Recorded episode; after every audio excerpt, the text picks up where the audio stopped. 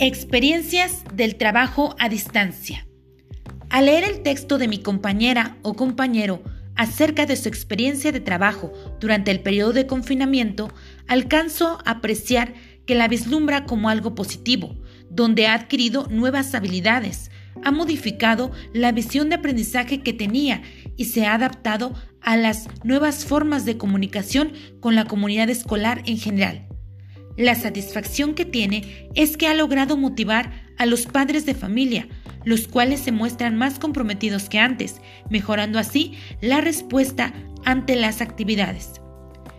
En cuanto a los docentes, existe la voluntad de hacer bien las cosas y enfrentar con valentía los desafíos propios de la enseñanza a distancia.